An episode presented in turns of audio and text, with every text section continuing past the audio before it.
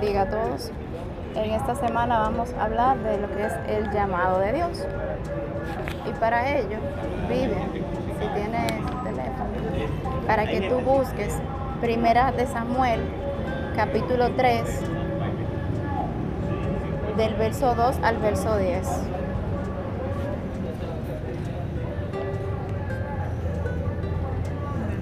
Del 2 al 10. Sí. Primera de Samuel 3, del 2 al 10. La palabra de Dios, el nombre del Padre, del Hijo y del Espíritu Santo. Amén. Y aconteció un día que estando Elías acostado en su aposento, cuando sus ojos comenzaban a oscurecerse de modo que no podía ver, Samuel estaba durmiendo en el templo de Jehová, donde estaba el arca de Dios. Y antes que la lámpara de Dios fuese apagada, Jehová llamó a Samuel y él respondió, heme aquí. Y corriendo luego a Elí dijo, heme aquí, ¿para qué me llamaste? Y Elí le dijo, yo no te he llamado, vuelve y acuéstate. Y él se volvió y se acostó. Y Jehová volvió a llamar otra vez a Samuel.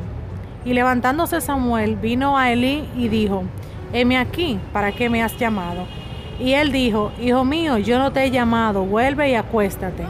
Y Samuel no había conocido aún a Jehová, ni la palabra de Jehová le había sido revelada. Jehová pues llamó la tercera vez a Samuel. Y él se levantó y vino a Elí y dijo, heme aquí, ¿para qué me has llamado? Entonces entendió Elí que Jehová llamaba al joven.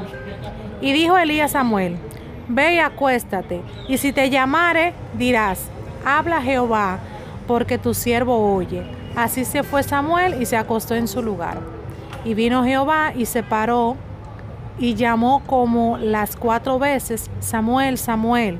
Entonces Samuel dijo, habla porque tu siervo oye. Amén. Así vemos el llamamiento de, o llamada que Dios hace a Samuel. Y me impacta una parte donde dice que Dios se paró. Y en otras traducciones habla de que Dios mismo fue quien se le acercó a Samuel. Pero algo sorprendente es que ya tres veces anteriores él lo había llamado. Sin embargo, él aún no había conocido a Dios. Y donde iba era donde Elí. Pero más sorprendente aún es que ya de tarde de la madrugada, él aún siendo un chico, un niño, él pudo escuchar la voz y levantarse y no quedarse acostado. Siendo un niño, él pudo haberse quedado acostado. Sin embargo, Samuel se levantó y fue diligentemente donde él. Bueno, regularmente eh, Dios llama a sus profetas y no al revés. Como es el caso también de Eliseo. Elías le dice, mira, ve a tal sitio, allí hay un hombre. Y bueno, ya sabemos la historia. Elías va y le dice, mira, deja estas cosas y ven y sígueme. Eliseo pudo decirle, mira, yo estoy muy ocupado ahora mismo. Yo estoy arando, yo estoy haciendo esto, yo estoy haciendo aquello y ahora mismo yo no puedo atender a, atenderte, seguirte, sino que déjame resolver primero lo que yo estoy haciendo y luego, bueno, yo te sigo. Sin embargo, vemos que Eliseo muy obedientemente dejó lo que estuvo haciendo, cocinó todos los animales que estaban ganando y agarró y los repartió y agarró y siguió a Elías. Y ya más adelante vemos la historia de Eliseo. Quiero leerles eh, Romanos 2.12 en la nueva, la nueva traducción al lenguaje actual que dice, y no se adapten a este mundo, sino transfórmense mediante la renovación de su mente para que verifiquen cuál es la voluntad de Dios, de lo que es bueno, agradable y perfecto. La pregunta que nosotros muchas veces nos hacemos es, ¿qué llamado yo tengo de parte de Dios? ¿Para qué Dios me llamó? ¿Qué es lo que yo voy a hacer? Y analizando lo que en muchos versículos y llamados de lo que hay en la palabra, yo lo que entendía era que la pregunta correcta era, ¿qué, ¿cómo es que el Espíritu Santo me está llamando para danzar, para cantar? Esta es, este es el llamado que tengo para hacer tal cosa.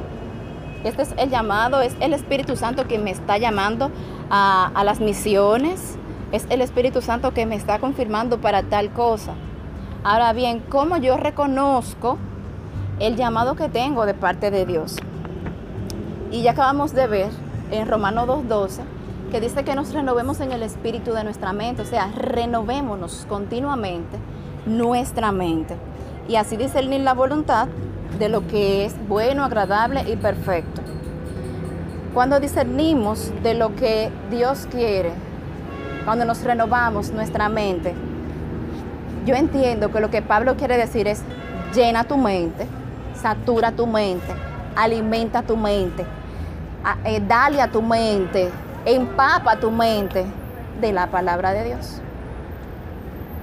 Cuando Él dice, renueva en el espíritu de tu mente, es que llenes tu mente de lo de Dios. Porque Él dice, no se adapten a este mundo. O sea, el mundo ofrece muchas cosas. ¿Cuál es la forma de contrarrestar el llamado? Porque el mundo llama. El mundo llama para que hagamos muchas cosas para el mundo. La forma de contrarrestar el llamado del mundo es renovando nuestra mente. ¿Para qué? Para visualizar, para direccionarnos dentro del llamado de Dios. Ahora bien, esto nos lleva ahora a un segundo punto que es que la palabra de Dios y la oración es algo primordial. Bien, ya tengo el llamado, tengo el llamado a, a danzar, yo oro, Señor, yo quiero adorarte danzando. Tú quieres, eso es lo que tú quieres. Y va a ser algo muy natural. ¿Cómo yo reconozco que tengo un llamado? Va a ser algo muy natural. Te va a salir natural. Yo conozco una persona que ya no sabía que ya tenía el don de hospitalidad y de misericordia. Pero ella cada vez que va una persona visitante a, su iglesia, la primera que dice que se puede quedar en su casa es ella. Ella no trabaja, pero tiene una casa sumamente grande con varias habitaciones. Y ella dice, bueno, Dios me dio esta casa. Yo no se la pedí, pero Él fue quien me la dio. Y por eso yo tengo donde alojar las personas que yo invito a esta casa. Ella no sabe que ya tiene un don de hospitalidad pero lo tiene. Y ella, cualquier persona que tiene una necesidad, ella da. Y le llegan montones de cosas. Y ella da, y ella da, y ella da. Ella se mete por Jima de la Vega, ella se mete por muchísimo, por San Juan, por muchísimos lugares, con cosas grandes para dar. Y ella se toma el tiempo de empacar todo eso, ordenarlo qué zapatos, qué cosas interiores, qué cosas de uso personal para, para darlo a todos lados. Y ella dice, de una forma u otra, a mí me llegan tantas cosas que yo las doy. Y así es que trabaja nuestra Dios. Ella, ese es el llamado que ella tiene. Y ella, yo me imagino que ella ni lo sabe. Pero ese es el llamado que ella tiene. Y ese es un trabajazo que ella hace. Y a ella no le falta comida, a ella no le falta pagar los servicios, a ella no le falta absolutamente nada. Su vida, ella dijo, mi vida, yo soy una persona sumamente mayor, tiene ya sus 60 y algo de años, pero esto ya que ya yo serví y ahora yo quiero seguir sirviendo, sirviendo a los demás en la obra del Señor. Ya sabemos lo que es una mente renovada, ¿verdad? Que saturarla empaparla y alimentarla con lo que es la palabra de Dios. Y conocer nuestro llamado por medio de la oración. Ahora bien, para saber discernir, hay cosas, algunos, puntitos que anoté acá eh, de lo que es hace una mente renovada para nuestro llamado en Dios. Y es algo muy importante y es cuando realmente tenemos una mente renovada, tomamos el llamado de Dios en serio. Tomamos nuestros dones espirituales en serio. Tomamos las necesidades de los demás en serio. Tomamos la obra de Dios en serio. ¿De qué te vale a ti que tú sanes, que tú tengas el don de sanidad si tú no lo vas a usar? Tú no estás tomando el don que Dios te ha dado en serio. Ah, sí, yo tengo el don de sanidad. Ajá, pero ¿para qué tú lo estás usando? Tú vas a los hospitales.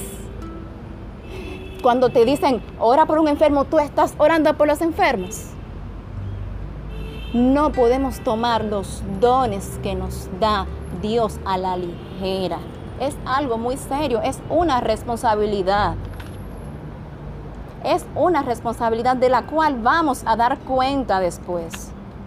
¿Qué tú hiciste con lo que yo te entregué?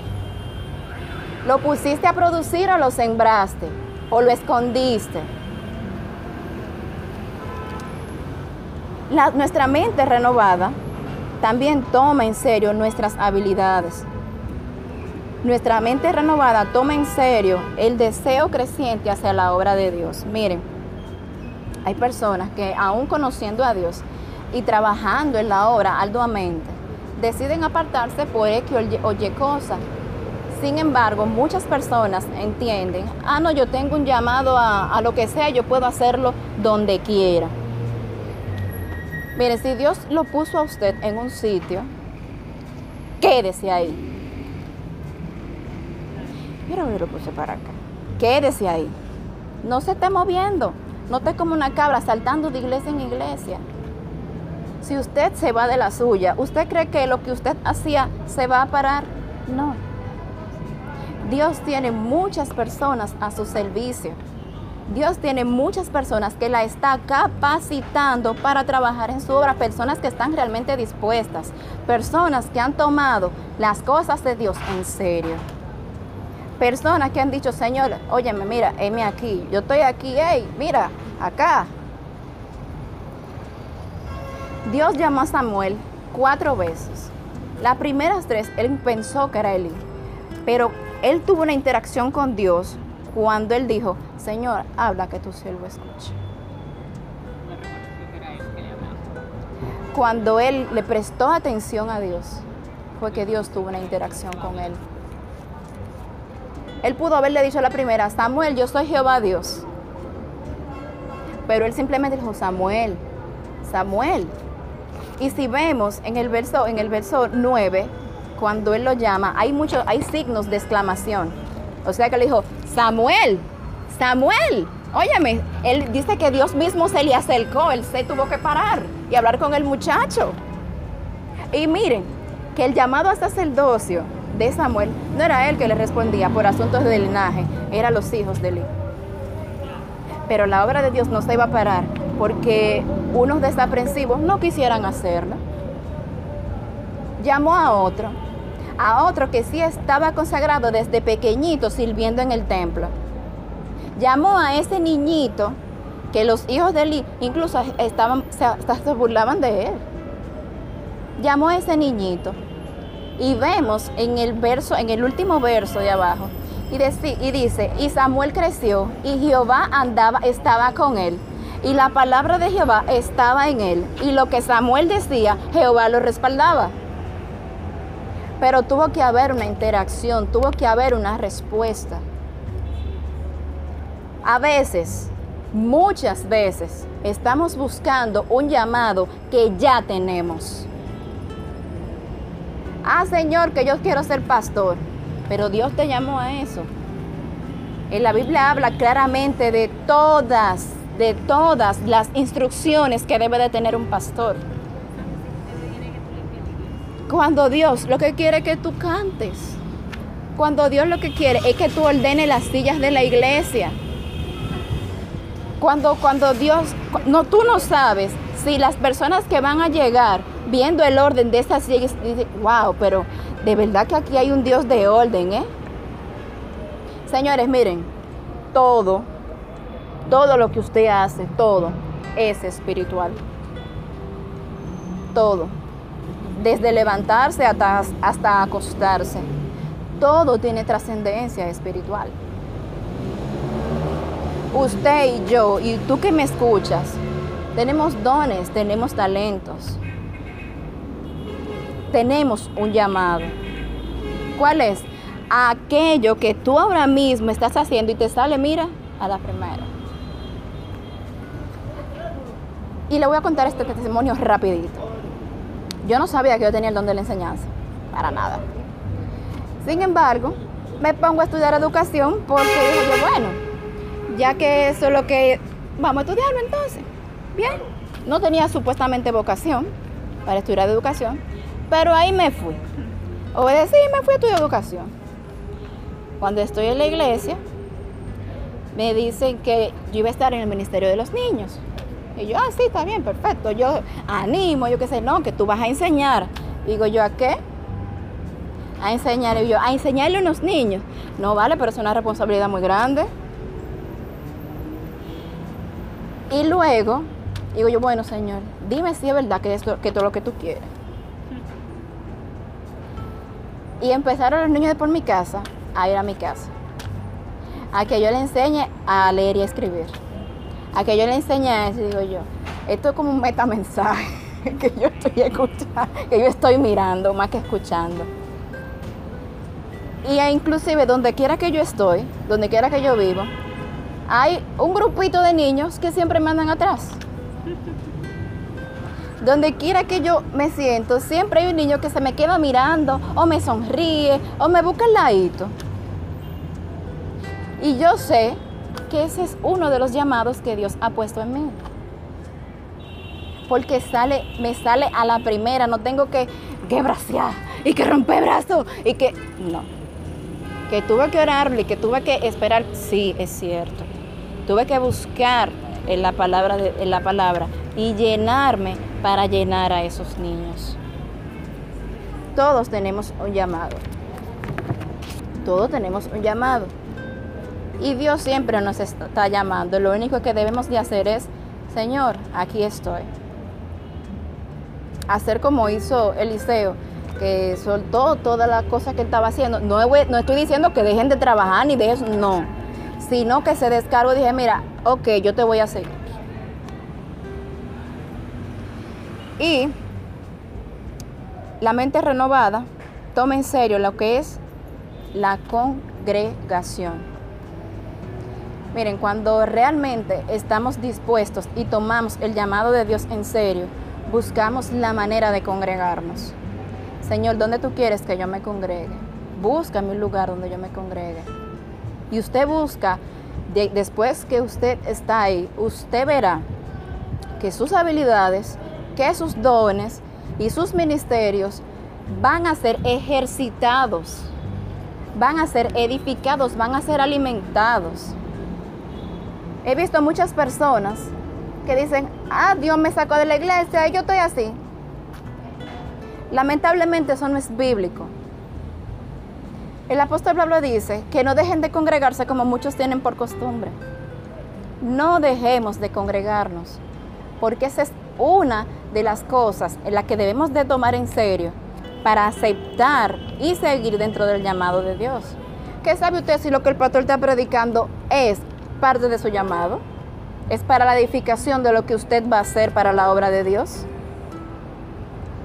¿Qué sabe si lo que hay profetas en la iglesia que a usted lo van a ungir como pastor? Que, lo que van a orar por usted, que van a alimentar su fe, que por medio de un testimonio que usted escuche en su iglesia se seguirá alimentando su fe. Dios le, dará una revelación Otro punto es que una mente renovada le da la gloria a Dios por encima de todo.